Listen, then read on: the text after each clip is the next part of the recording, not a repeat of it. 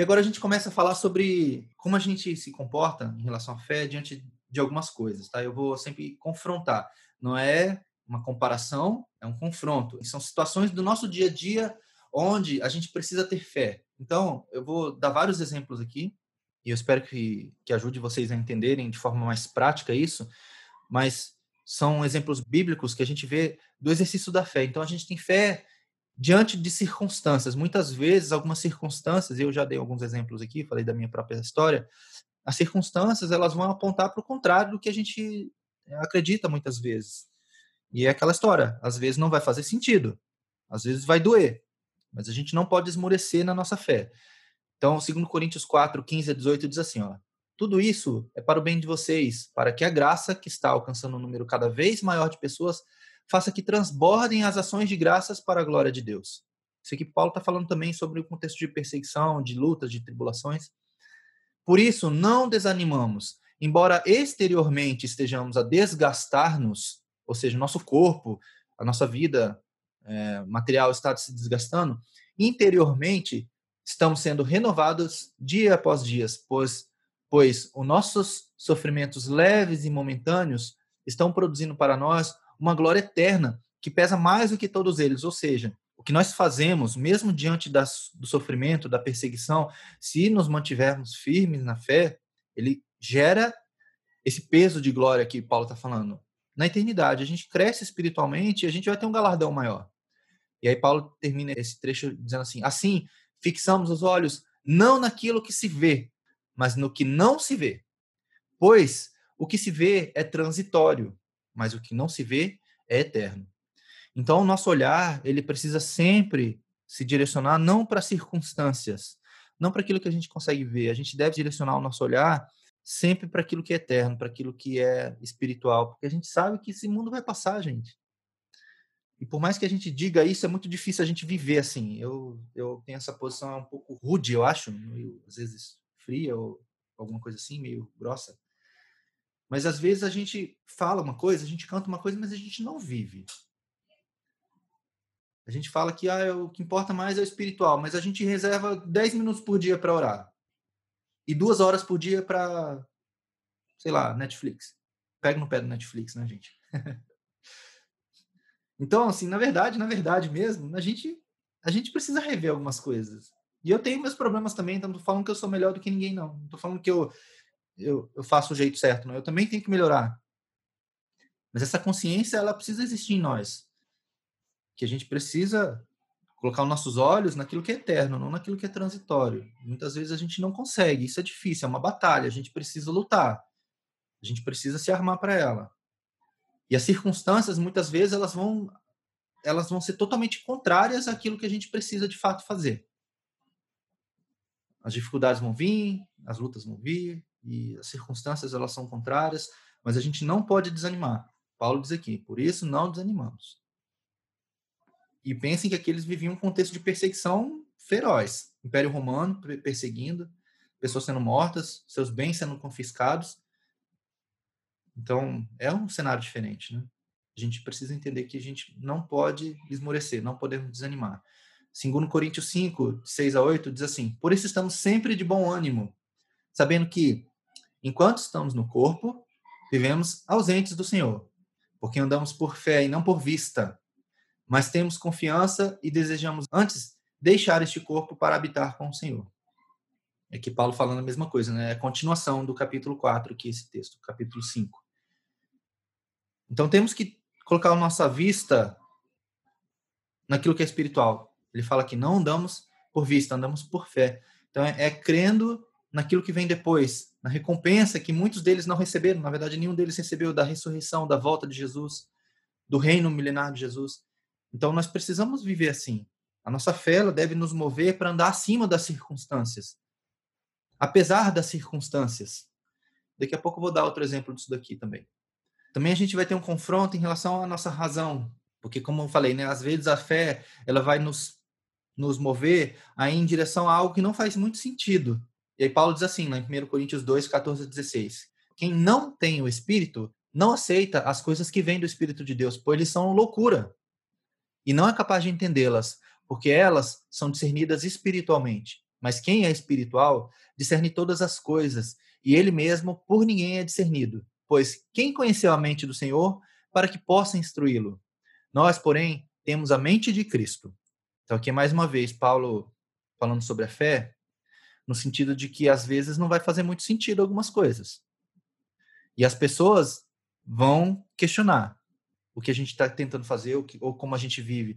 Se você for pensar bem, no nossa, nessa geração que a gente vive hoje, viver uma vida bíblica cristã é, é uma coisa que não faz muito sentido. Como assim você não você não faz determinada coisa? Aí coloca aí uma coisa que você sabe que as pessoas fazem que a gente normalmente não faz. Tem nada a ver isso daí. Nada a ver isso aí. Isso é bobeira, isso aí é fanatismo. Lá, lá, lá. Pessoas vão dizer um monte de coisa. Por quê? As pessoas olham para nós e acham que o que a gente vive, como a gente vive, é loucura viver assim. O mundo tem tanta coisa boa e você fica aí, cara, se abstendo das coisas boas da vida. Mas é que as pessoas não conseguem discernir espiritualmente. Mas nós conseguimos. Nós temos a mente de Cristo. Então a gente consegue discernir a vontade de Deus e entender que mesmo que não faça sentido, é a vontade de Deus e nós devemos nos mover na direção da vontade de Deus. Dizem que assim, o melhor lugar para se estar é no centro da vontade de Deus. Mesmo que o centro da vontade de Deus seja um olho do furacão. É o melhor lugar que a gente pode estar. Porque se a gente está no centro da vontade de Deus, a gente tem segurança e a convicção, a fé, né? A certeza de que Deus está no controle e de que Deus nos guarda, Deus nos protege, Deus nos guia e assim por diante. E aí um exemplo aqui, né? Diz assim, lá em Romanos 4, isso aqui está em Romanos 4, que Abraão, contra a esperança, em esperança, creu. Aí eu coloquei isso aqui entre parênteses. Contra a esperança humana ou racional, em esperança divina, ele creu. Porque Abraão tinha uma promessa. E lá em Romanos 4, esse trecho está em Romanos 4, de 18 a 21, diz assim, ó, como está escrito, eu o constituí pai de muitas nações. Constituiu Abraão, pai de muitas nações. Isso Paulo falando. Ele é nosso pai aos olhos de Deus, em quem creu. E o Deus que dá vida aos mortos e chama a existência coisas que não existem como se existissem. Então Deus chama a existência, Deus faz existir coisas que para nós não seriam possíveis. É isso que está escrito aqui. E aí depois continua: Abraão, contra toda a esperança, em esperança creu, tornando-se assim pai de muitas nações, como como foi dito a seu respeito, assim será a sua descendência. Sem se enfraquecer na fé, reconheceu que o seu corpo já estava sem vitalidade, pois contava cerca de 100 anos de idade, e que também o ventre de Sara estava sem vitalidade. Mesmo assim, não duvidou, nem foi incrédulo em relação à promessa de Deus, mas foi fortalecido em sua fé, e isso é o que eu quero falar agora aqui, e deu glória a Deus, estando plenamente convencido de que ele era poderoso para cumprir o que havia prometido. Então, esse trecho aqui de Romanos 4, 18 a 21 tem várias coisas. Primeira coisa, a fé cresce. Então, se a gente se mantiver perto de Deus, pedindo a Deus para que a, fé, a nossa fé aumente, Deus vai aumentar a nossa medida de fé. E como é que começou essa história de Abraão? Deus fez essa promessa para ele: sai da tua parentela, vai para um lugar que eu vou te mostrar e eu vou te fazer pai de uma grande multidão. O nome dele era Abrão nessa época. E aí ele tinha essa promessa de que que seria pai de uma grande nação. Só que ele foi envelhecendo, envelhecendo. A esposa dele, Sara, era estéreo. Então era uma coisa que não fazia sentido. Lembra? Obedecer integralmente, mesmo que não faça sentido, mesmo estando em dúvida. E foi o que Abraão fez. Sara não podia ter filhos, Abraão ainda tinha vigor para ter filhos, e aí eles tentaram ajudar Deus. Falaram assim: bom, já que Deus quer que eu seja pai de uma grande nação, eu preciso ter um filho. Então vamos fazer um filho aí. E aí Sara, foi inclusive Sara que teve a ideia, não foi Abrão, de fazer com que Abrão tivesse filho com uma das suas escravas, porque naquela época a escrava, se ela tivesse um filho do seu senhor, era considerado que esse filho era da esposa do senhor, não da escrava. Então, foi isso que eles fizeram. E aí Abrão teve um filho com Agar, que chamou Ismael. Ismael se tornou uma grande nação porque Deus precisa cumprir a promessa dele. Deus falou que da semente de Abraão viria uma grande nação. Não era para ter nascido Ismael. Abraão tentou ajudar Deus e causou um, um, problema. Ismael, inclusive, é o pai hoje de todos os árabes. E os povos que se originaram da descendência de Ismael foram todos aqueles povos que lutaram contra Israel durante o, a história de Israel. Enfim. E aí, o que, aconteceu depois? Deus esperou ambos ficarem estéreis. Porque quando Abraão recebeu a promessa, ele ainda podia ter filho, tanto que ele teve um filho com H. Depois ele ficou mais velho ainda, e aí é o texto que a gente leu, né? Que ele, sem enfraquecer na fé, reconheceu que seu corpo já estava sem vitalidade. Então, quando ele tinha mais ou menos 100 anos, foi aí que Deus fez o que ele que ia fazer. Talvez Deus pudesse ter feito Isaac nascer, que foi o filho da promessa, nascer antes. Mas para provar para Abraão que ele não precisava ter ajudado, ele esperou os dois ficarem estéreis. Abraão continuou com a sua fé forte, aí ele se fortaleceu na fé, que é o que está escrito aqui. Mesmo assim, não duvidou nem foi incrédulo em relação à promessa de Deus, mas foi fortalecido em sua fé. E aí, depois que ambos estavam estéreis, aí sim nasceu o filho da promessa. E a fé de Abraão ela foi tão fortalecida a ponto dele ter fé suficiente para obedecer a Deus quando Deus pediu para sacrificar Isaac, que foi o que a gente leu lá no texto de Hebreus. Que Abraão, ele cria que Deus podia ressuscitar Isaac das cinzas, porque Deus, quando pediu um sacrifício e pediu para sacrificar Isaac, ele pediu um holocausto. E um holocausto é um sacrifício que você mata o animal e depois queima. Então, o que Abraão estava disposto a fazer, se vocês lembram da história, é sacrificar o filho e queimar o filho. Tinha lenha, tinha o fogo, tinha o cutelo, mas não tinha o cordeiro. Então ele estava pronto para sacrificar o seu filho e queimar. Imagina que cena. É, tem que ter fé demais mesmo. Por isso que Abraão é chamado pai da fé. Então, às vezes a fé ela vai confrontar a razão. E aí a gente leu que a fé é o firme fundamento, porque a fé ela se apoia no caráter de Deus, não em provas materiais. A gente não precisa de uma prova material para crer naquilo que Deus está dizendo para a gente. A gente precisa crer porque Deus é Deus. E é essa convicção que a gente precisa entender e precisa fortalecer na nossa vida. Deus não mente, Deus não falha. A gente leu ali que Deus chama à existência coisas que não existem como se existissem. E a fé é o que faz com que Deus faça isso nas nossas vidas. Nós precisamos ter essa fé. Tem um texto lá em 2 Coríntios 1, 20, diz assim, ó, pois tantas quantas forem as promessas de Deus, nele está o sim e, portanto, é por ele o amém, para a glória de Deus, por nosso intermédio. Isso é Paulo falando. Então, todas as promessas que Deus fez, a gente já tem o sim. A gente não precisa se preocupar. Se você ler esse texto aqui antes um pouquinho, você vai ver que Paulo está falando sobre isso, de que a nossa fé ela não é instável. Deus não é Deus de sim e não, que fica oscilando entre sim e não. É sim, sempre sim. Então, todas as promessas de Deus, a gente já tem o sim. E é por meio dele o amém. O amém é assim seja, é a confirmação. Então precisamos crer que Deus é Deus e que ele não falha, e que ele não erra, e que ele cumpre o que promete. A palavra de Deus não volta vazia. A gente precisa entender isso. E aí agora tem a parte um pouco mais prática, que eu gosto bastante, e que é as declarações de fé. Como é que a gente exercita a nossa fé? Nós precisamos aprender a declarar a palavra de Deus na nossa vida. E quando eu falei para vocês orarem em voz audível, é, eu vou reforçar isso agora, é muito importante que a gente saiba declarar a palavra de Deus na nossa vida. Porque quando a gente declara a palavra de Deus na nossa vida, a gente está declarando as promessas de Deus para nós. Claro que as promessas elas têm critérios, a gente já falou várias vezes sobre isso, não adianta a gente pedir para que Deus cumpra uma promessa sem que a gente cumpra o critério que está vinculado àquela promessa. A promessa às vezes tem o critério de obedecer, de amar o próximo, enfim, tem várias circunstâncias no entanto, a gente precisa, cumprindo os critérios, declarar as promessas sobre nós, sobre a nossa família, sobre os nossos filhos, sobre os nossos bens. A gente pode fazer isso. E é isso que, que a gente aprende aqui na Bíblia. Olha o que Jesus disse lá em Marcos 11.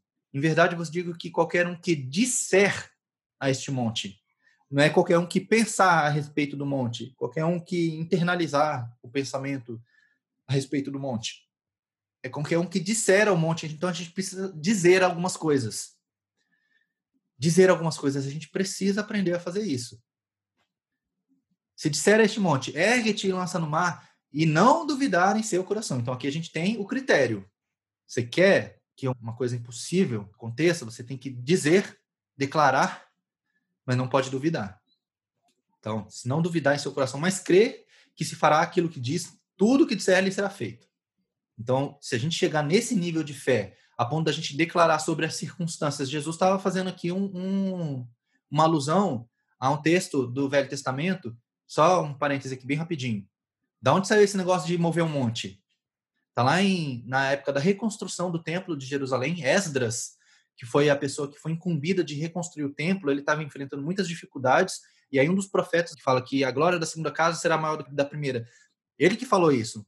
Você deve dizer para um monte, o monte era a dificuldade que ele estava pensando. Saia da frente, saia da minha frente, monte. Você não vai ficar na minha frente. De fato, o que aconteceu é que depois de 15 anos da construção do templo interrompida por uma objeção, por uma, um obstáculo que se levantou, depois dessa profecia, Esdras ele se reposicionou e a coisa aconteceu. Inclusive, a construção do templo foi custeada pelo reino, pelo Império Persa ali no caso. Então, o monte saiu da frente. O contexto que Jesus está falando é justamente isso. Qualquer um que disser este monte, o monte não é um monte físico, não é literal isso aqui. Isso aqui é uma metáfora. Mas o que Jesus quer dizer é algo que está intransponível, um obstáculo muito difícil, ele pode sair da sua frente se você crer. Mas você tem que dizer ao monte para ele sair da frente. Então, nós precisamos aprender a declarar algumas coisas. Essas declarações de fé. Paulo diz assim, ó, em 2 Coríntios 4, 13: Cri. Por isso falei. Com esse mesmo espírito de fé, nós também cremos e por isso falamos. Então nós temos que ter esse espírito de fé, essa convicção para falar coisas, para declarar coisas. Nós precisamos ter essa fé. Romanos 10, 9 diz assim: ó, se você confessar com a sua boca, então você precisa falar. Se você confessar com a sua boca que Jesus é o Senhor, e aí crer no coração, você acredita, você crê, a fé está dentro de você, mas você precisa declarar que Jesus é o Senhor. E se você crê que Deus o ressuscitou dentre os mortos, você será salvo. E aí, uma, uma outra coisa legal aqui, que eu falei que Abrão, que ele se chamava Abrão, depois se tornou Abraão. E o nome das pessoas, principalmente na cultura é, hebraica, judeus, o nome é muito importante, porque os nomes têm significados. Então, Deus mudou o nome de Abrão para Abraão, porque Abraão é pai de nações o significado. Então, a partir daquele momento onde a promessa se cumpriu e Deus começou a manifestar ali o cumprimento da promessa que ele tinha feito, de que Abraão seria pai de nações, Deus mudou o nome de Abraão. Então, imagina você como Abraão. Agora você chegando diante das pessoas falando: não me chame mais de Abraão, me chame de Abraão. Ele estava declarando para o mundo físico algo que no mundo espiritual já estava definido. Então, ao mudar o nome dele, e o nome da pessoa é a coisa que você mais ouve, né? Seu nome você ouve ele com frequência, as pessoas te chamam pelo seu nome e tudo mais, né? Então, essa declaração verbal no mundo físico, ela tem um efeito no mundo espiritual. Por isso que nós precisamos aprender a declarar coisas. Precisamos. Tá passando por uma dificuldade? Declara a palavra de Deus sobre essa dificuldade. Aí você vai pegar a Bíblia e você vai entender o que, que você pode declarar e você vai declarar. E aí eu coloquei aqui um, um uma outra coisa. O louvor é uma importante ferramenta de declaração da palavra. Eu não sei como é com vocês, tá? Mas comigo é assim. Eu começo a cantar. Às vezes eu tô cantarolando um louvor, assim. Tô trabalhando, por exemplo, tô cantarolando um louvor. E aí eu decido cantar de fato o louvor, mas consciente do que eu tô cantando. Não adianta cantar por cantar. Você começa a declarar a palavra de Deus, porque a maioria dos louvores, eles são baseados na, na palavra de Deus. Se você quer um louvor que realmente move o mundo espiritual, procure um, louvor cuja letra é baseada na Bíblia. Porque aí você está declarando a Bíblia quando você está cantando. Isso tem um poder enorme. E eu falo porque eu experimento isso. É, é diferente você tá só ouvindo. É diferente depois, um segundo estágio, você está ouvindo e prestando atenção. Um terceiro estágio é você ouvindo e cantando junto. Cantando de verdade, sabe? Consciente do que você está cantando. O efeito é muito diferente. Eu não sei como é que é a experiência de vocês em relação a isso, mas a minha experiência em relação a isso é muito forte. Quando eu estou cantando alguma coisa que eu sei que é a palavra de Deus e é uma declaração de fé, eu sinto a presença de Deus de uma forma muito especial. Por isso que às vezes eu fico chorando pelos cantos aí, porque eu, eu sinto a presença de Deus quando eu estou assim, sabe? Quando eu pego, às, às vezes eu estou aqui ouvindo louvor, começo a tocar um louvor numa playlist qualquer, um louvor que eu, que eu sinto que a letra desse louvor é para mim nesse momento. Eu pego o violão e começo a tocar junto, aí eu choro, é uma, uma beleza. Mas as declarações de fé são muito importantes, gente. Outros textos aqui. Porque todo que é nascido de Deus vence o mundo. E é esta vitória que o vence o mundo, a nossa fé. Tiago fala assim: não pense o homem que receberá coisa alguma de Deus sem fé, né? Ele falando sobre pedir, peça sabedoria, mas peça com fé. Porque se você pedir sem fé, você não recebe coisa alguma. Jesus disse assim, lá em Marcos 9, 23. Se tu podes crer, tudo é possível que crê. Isso é Jesus falando para o pai do menino epilético, que a gente falou na semana passada. Temos que crer. Fé contra o medo ou contra os nossos sentimentos de forma geral. Isaías 43, de 1 a 3, é um texto muito conhecido. Diz assim, ó. Mas agora, assim diz o Senhor, aquele que o criou, ó Jacó, aquele que o formou, ó Israel. Não tema, pois eu o resgatei, eu o chamei pelo nome. Você é meu. Quando você atravessar as águas, eu estarei com você. E quando você atravessar os rios, eles não o encobrirão. Quando você andar através do fogo, você não se queimará. As chamas não o deixarão em brasas, pois eu sou o Senhor seu Deus, o Santo de Israel, o seu Salvador. Dou o Egito como resgate por você, a Etiópia e Seba em troca de você. Isso é uma promessa que Deus fez para Israel, mas que a gente pode também de alguma forma, trazer isso para nós. Vocês já ouviram isso, provavelmente, mas dizem que existe pelo menos 365 vezes o termo não tema. Não tema, não tema, não tema, não tema, não tema. Porque Deus não quer que nós tenhamos medo. Porque se nós temos fé, nós não deveríamos ter medo. Não o medo como sentimento, como, como reação a uma situação de perigo. Não é isso que eu estou falando. Mas é, é o temor interior, aquela coisa da angústia, da ansiedade. Isso a gente não pode ter. Porque se nós cremos que Deus é Deus, e a convicção de que Deus é Deus, nós não deveríamos temer as coisas, porque sabemos que Deus é conosco. Provérbios 24, 10 diz assim: Se te mostras fraco no dia da angústia, a tua força é pequena. Outro texto, Hebreus 4, 3. Nós, porém, que cremos, entramos no descanso.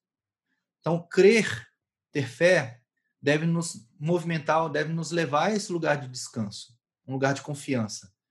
E aí eu escrevi aqui, né? Antes de a fé mudar as circunstâncias externas precisamos mudar externamente, porque, como Jesus falou, se você diz para um monte para sair de um lugar e ir para o outro, crendo, sem duvidar, isso vai acontecer.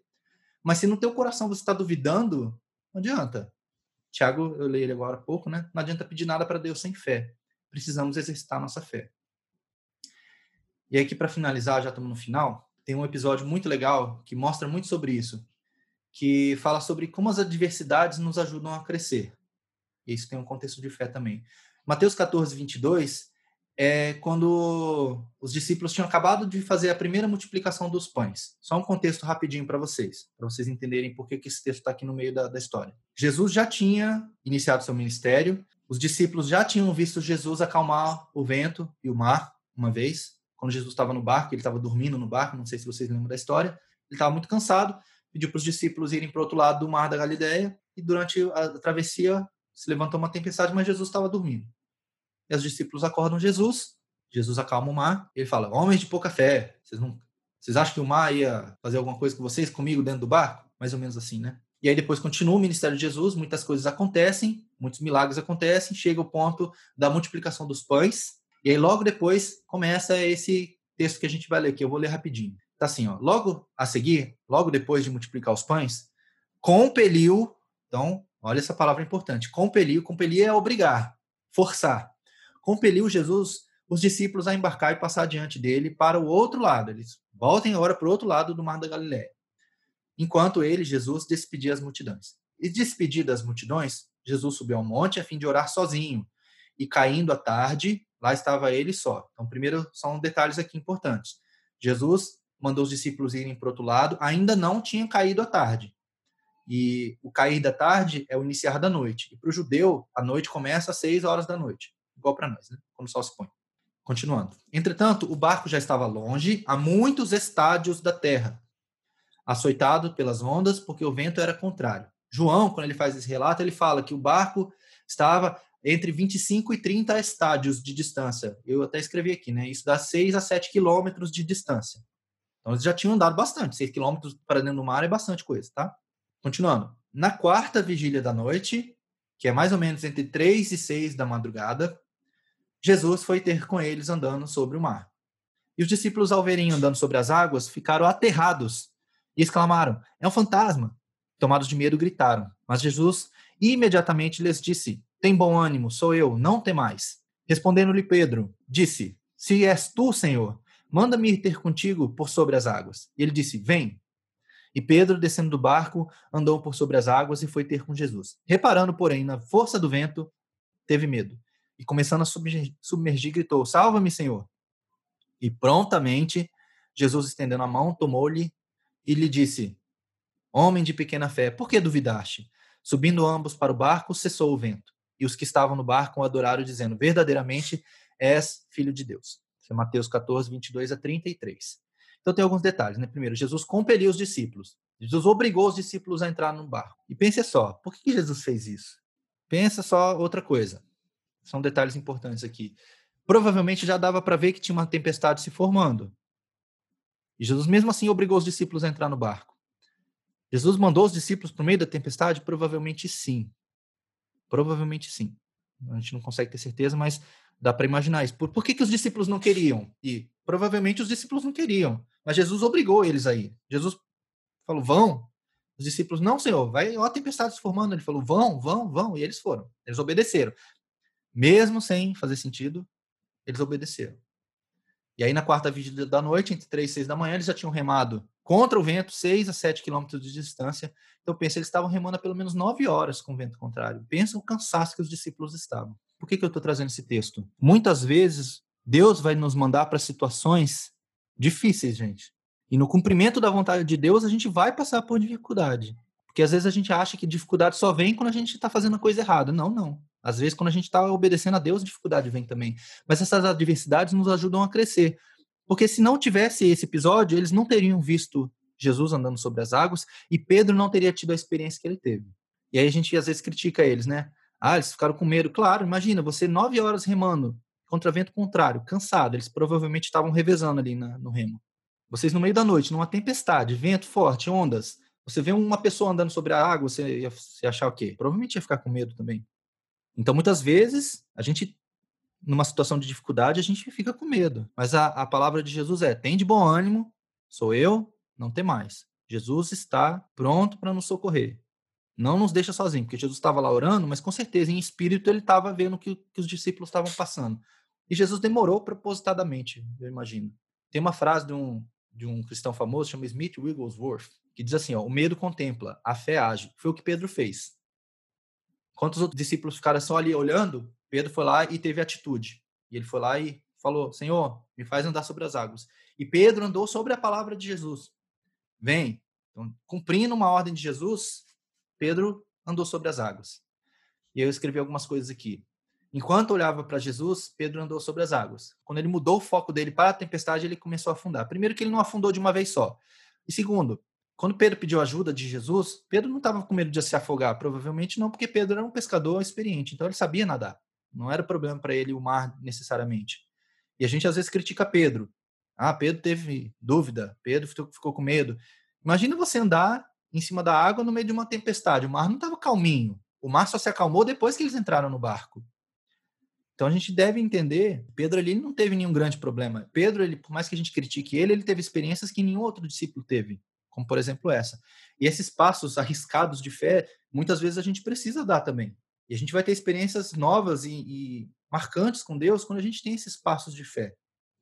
E aí eu escrevi aqui, né? O vento só cessou quando chegaram no barco. E olha que interessante. Primeiro, né? Pedro andou na direção de Jesus, aí começou a afundar, não afundou totalmente, então ele começou a fraquejar na fé dele. Jesus foi lá e socorreu ele, então Jesus está pronto para nos socorrer se nós pedimos ajuda. E depois ele voltou com Jesus junto com o barco. Você acha que ele voltou nadando? Não, ele voltou andando sobre as águas ainda. Então ele foi e voltou, ele andou duas vezes. Isso é muito interessante. Com Jesus do lado foi mais fácil, com certeza. Com certeza. E aí tem uma pergunta aqui. Se foi o vento que provocou o medo, que foi o que, que a Bíblia relata, né, que Pedro, ao ver o vento, ao reparar na força do vento, ele ficou com medo, por que Jesus não fez o vento cessar antes? A minha resposta, e cada um vai ter a sua. Eu estou acelerando aqui para a gente finalizar, tá, gente? Jesus queria que Pedro cresce mesmo com o vento. Jesus podia ter feito o vento parar, agora vem, Pedro. Mas não, Jesus queria que Pedro cresce mesmo andando em cima da tempestade. Porque é isso que nós precisamos aprender e fortalecer a nossa fé, para andarmos sobre as tempestades, sobre as circunstâncias. Lembra que eu falei, né, que a fé, ela, muitas vezes, ela vai ser confrontada pelas circunstâncias. E o que Deus quer é que nós consigamos andar por sobre isso, com base na nossa fé. Espero que isso faça sentido para vocês. A gente precisa ter confiança de que Deus é Deus, de que Deus faz o que ele diz que faz, que a Bíblia é verdadeira. Precisamos crer nisso. Outras situações aqui. Diz que a gente tem que ter fé e paciência. Hebreus 6, 11 a 12 diz assim: Queremos que cada um de vocês mostre essa mesma prontidão. Prontidão, Hebreus, lembra que Hebreus é o contexto da perseguição. Que vocês mostrem essa mesma prontidão até o fim, para que tenham a plena certeza da esperança, de modo que vocês não se tornem negligentes, mas imitem aqueles que, por meio da fé e da paciência, recebem a herança prometida. Muitas vezes precisamos ter paciência para ver a operação de Deus mediante a fé. E aí a situação aqui que eu vou trazer como exemplo é a filha de Jairo, não sei se vocês lembram. Muitas vezes as situações elas pioram inclusive no decorrer do tempo. Qual é a história? A filha de Jairo estava doente, ele chegou para Jesus, Jesus, vai na minha casa curar minha filha. Jesus falou: "Eu vou". Mas no meio do caminho entrou a mulher com fluxo de sangue. E a gente não sabe quanto tempo demorou esse episódio da, da mulher do fluxo de sangue. O fato é que no meio do caminho, a filha de Jairo morreu, alguém já veio falar para ele: a sua filha morreu, não incomode mais o mestre. Jesus disse então: crê somente. Porque Jesus já tinha prometido que ia curar, não já? Então o que a gente precisa fazer? Se Jesus, se Deus já te deu uma promessa, mas a situação piorou no meio do caminho, a palavra para você é: crê somente. Se Deus falou que vai fazer, ele vai fazer. E se a situação piorou, ele vai fazer algo maior ainda do que estava previsto anteriormente. Diz que Deus não fica devendo nada para ninguém, né? Ele paga inclusive com juros. E aí é o, o exemplo de Abraão que eu falei, né? Mesmo que o filho dele tivesse sido queimado, Deus poderia ressuscitá-lo das cinzas. E é isso que Abraão cria. Às vezes, as dificuldades vêm justamente por causa da nossa fidelidade e da nossa fé. Segundo Crônicas 32, é a história de Senaqueribe, eu falei sobre ela algum tempo atrás. Mas diz assim, ó, o versículo 1 do capítulo 32. Depois de tudo que Ezequias fez, Ezequias era o rei de Judá, no caso, depois de tudo que Ezequias fez com tanta fidelidade, Senaqueribe, o rei da Síria, invadiu Judá. Então, muitas vezes, as, as provas vêm justamente por causa da nossa fidelidade e são oportunidades de nós fortalecermos ainda mais a nossa fé. Entre toda a promessa e o cumprimento da promessa há um intervalo de tempo, onde Deus trabalha dentro de nós. Deus quer que nós nos fortaleçamos. Não é a circunstância externa que muda primeiro, é a circunstância interna que muda primeiro. Primeiro nós confiamos em Deus, depois ele acalma a tempestade. E aí para finalizar aqui, lá em Hebreus 11, quando a gente leu, diz que a fé apaga a força do fogo. Do que, que o autor de Hebreus está falando? Está falando lá da história dos amigos de Daniel que foram jogados dentro da fornalha. Diz que a fé deles apagou a força do fogo, não apagou o fogo. Eles foram jogados na fornalha. Por que, que eles foram jogados na fornalha? Só um contexto rapidinho. Existia um decreto ali de Nabucodonosor de que todo mundo deveria adorar uma estátua que ele fez. E os amigos de Daniel falaram: Senhor rei, não vamos nos curvar essa estátua. E aí Nabucodonosor falou assim: Quem é o Deus que vai poder livrar vocês da minha mão? deu mais uma chance para eles se curvarem. Ele falou: se tiver que morrer, morreremos, mas não vamos adorar a sua estátua. E aí Nabucodonosor ficou bravo, mandou aquecer a fornalha sete vezes mais e jogou eles lá dentro. E a fé deles, de que Deus poderia livrá-los, apagou a força do fogo. Eles ainda estavam dentro do fogo, mas o fogo não teve efeito sobre eles. E aí o texto de Isaías que a gente leu agora é: quando você passar pelo fogo, ele não vai te queimar, a brasa não vai te consumir a brasa e o fogo ainda estão lá. Mas isso não vai ser forte o suficiente para te consumir, se a tua fé for forte o suficiente. Então precisamos fortalecer a nossa fé. E aí lá dentro da fornalha tinha um quarto homem que a gente entende que é Jesus. Jesus andou com eles no fogo. Jesus não tirou eles do fogo no primeiro momento. Primeiro Jesus andou com eles dentro do fogo. E uma hora eles foram tirados da fornalha. A gente não sabe quanto tempo eles ficaram ali passeando dentro do fogo conversando, trocando uma ideia, Jesus falando com eles, vamos dar uma volta aqui por essa fornalha aqui, vamos conhecer, vamos ver. E o final dessa história é que depois daquilo, Nabucodonosor, ele decretou que todas as pessoas deviam adorar o Deus de Israel. Então o resultado final da nossa fé é o engrandecimento de Deus, não é o nosso engrandecimento. É Deus sendo engrandecido através das nossas vidas. E é isso que a gente precisa querer através das nossas experiências de fé. E por último agora, para finalizar, tem muitas coisas legais aqui, mas só para a gente não gastar mais tempo, porque eu não quero passar do horário. Jesus fala que se a gente tivesse fé, como um grão de mostarda, a gente poderia dizer para um monte: sai daqui, vai para lá, nada lhe será impossível. Isso está em Mateus 17, 20, esse texto do grão de mostarda. E aqui tem uma árvore de mostarda, olha só o tamanho da árvore. E o grão de mostarda é a menor das sementes. Então, o que Jesus quis dizer aqui é que a nossa fé, ela pode ser que ela comece pequena, como um grão de mostarda, mas ela cresce. E ela pode crescer a ponto de se tornar uma grande árvore, a maior das hortaliças, como diz Jesus. Então a gente precisa fortalecer a nossa fé. Porque Jesus falou várias vezes isso aqui, ó, seja feito conforme a tua fé, ou a tua fé te salvou. Tem alguns exemplos. Os dois cegos chegaram para Jesus, Jesus nos cura. Jesus não falou, sejam curados. Jesus falou, seja feito conforme a sua fé. Que fé que eles tinham? Eles tinham fé para ser curados. Foram curados. O servo do centurião, o centurião chegou para Jesus: cura o meu servo, que está em casa, doente. E Jesus falou: eu vou lá. O centurião falou: não, senhor, se o senhor der só uma palavra, eu sei que ele vai ser curado. Aí Jesus ficou admirado da fé dele e falou: vá, e como você creu, assim acontecerá. E o servo dele foi curado.